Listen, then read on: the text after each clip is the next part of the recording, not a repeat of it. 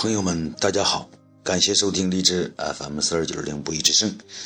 今天呢，给大家分享一个老朋友的诗作，作者，作者，末日根。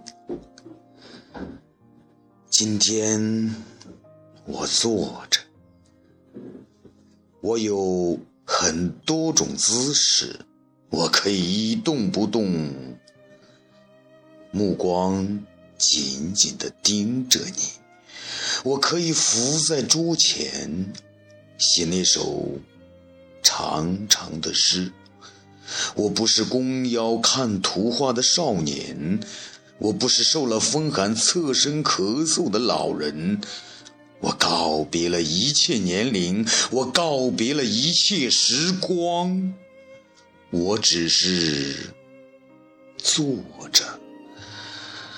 我让你看不到我站起的高度，我坐着，翻阅人生的厮打，倾听梦想的哭声，这样一个长长的、长长的思考，远比一个轻率的脚步